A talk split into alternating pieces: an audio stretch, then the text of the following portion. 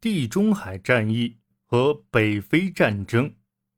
地中海是大英帝国的生命线，埃及的苏伊士运河维系着英伦诸岛与印度、澳大利亚等东方领土之间的贸易、补给以及海军和陆军军队的输送，因此控制中东和北非对英国而言是至关重要的。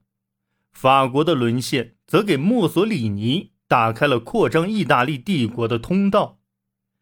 意大利人已经建起一支强大的海军来控制地中海。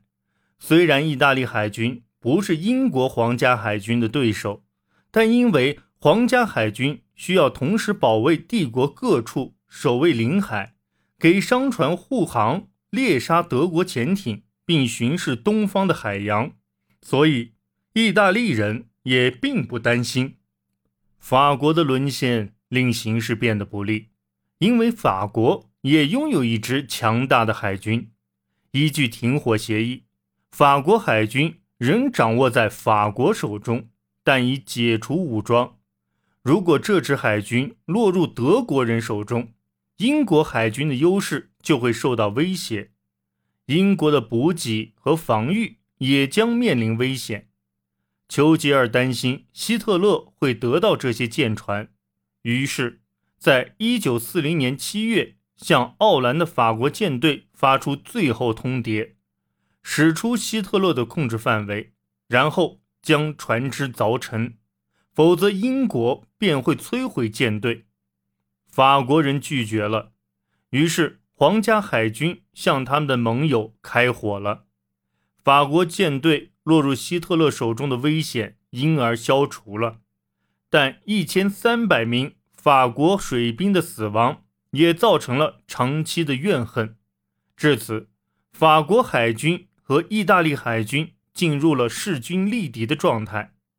但坎宁安上将随后在塔兰托战役的一系列交锋中击伤数艘意大利战舰。到一九四零年十一月，英国海军。已经建立了优势地位，但舰船面对陆基空袭仍是非常脆弱的。希特勒希望西班牙的弗朗哥将军攻下直布罗陀，进而将皇家海军堵在地中海之外，但弗朗哥坚决保持中立。在陆地上，意大利首先试图从阿比西尼亚的基地扩张进入苏丹。英国从各殖民地匆忙集结了一支军队，迅速击退了入侵的义军，进而于1941年5月把意大利人赶出了阿比西尼亚。英军又向维西法国占领的叙利亚发起进攻，以此确保自己在埃及的基地不受威胁，但并未能阻挡来自西面的攻击。意大利的二十万大军从西面的利比亚向埃及进军，在一九四零年九月发起了第三波，在一九四零年九月发起了三波攻势中的第一波。义军长驱直入埃及境内，却因战线拉长而令自身通信线路备受压力。一九四零年十二月。英军在阿奇博尔德韦维尔爵士的率领下，迫使义军匆忙回撤六百四十千米，并俘虏了十三万敌军。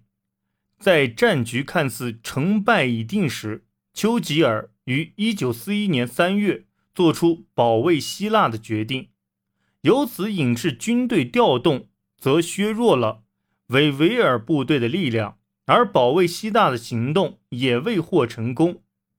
希特勒派埃尔温·隆美尔率一支装甲部队前往北非协助意大利人，进一步打破了局势的平衡。德意志非洲军团于1941年3月发起进攻，将英国人逼退至埃及边境。至此，隆美尔的部队无法继续前进了。因为他也遇到了北非战争中困扰所有将领的补给问题，丘吉尔赶忙调遣一队宝贵的坦克至亚历山大港发起反击，但被击退。究其原因，主要是受制于德国人的八十八毫米反坦克炮。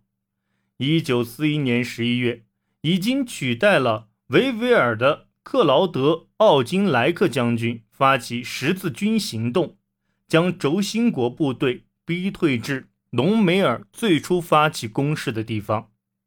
一九四二年一月，局势再度逆转，隆美尔将美国人赶回到利比亚比尔哈凯姆以北的加查拉。丘吉尔催促发起进攻，但盟军还是在一九四二年六月被迫退到了埃及的阿拉曼。面对这样的局势，丘吉尔任命了新的指挥官，而此时，美国的租借法案也巩固了英国的力量。伯纳德·蒙哥马利将军担任第八集团军司令。英军如今在兵力和坦克的数量上都占有绝对优势。十月二十三日，蒙哥马利发起进攻。尽管第八集团军在紧接着的战斗中损失惨重，但仍取得了决定性胜利。德军又后撤了三百二十千米。至此，北非战局再次改变。斯大林一直呼吁开辟西线第二战场，以缓解自德国人入侵以来苏联所承受的压力。美国在日本于1941年12月袭击珍珠港后加入二战，并于1942年11月参与了英美联合进攻摩纳哥和阿尔及利亚的行动。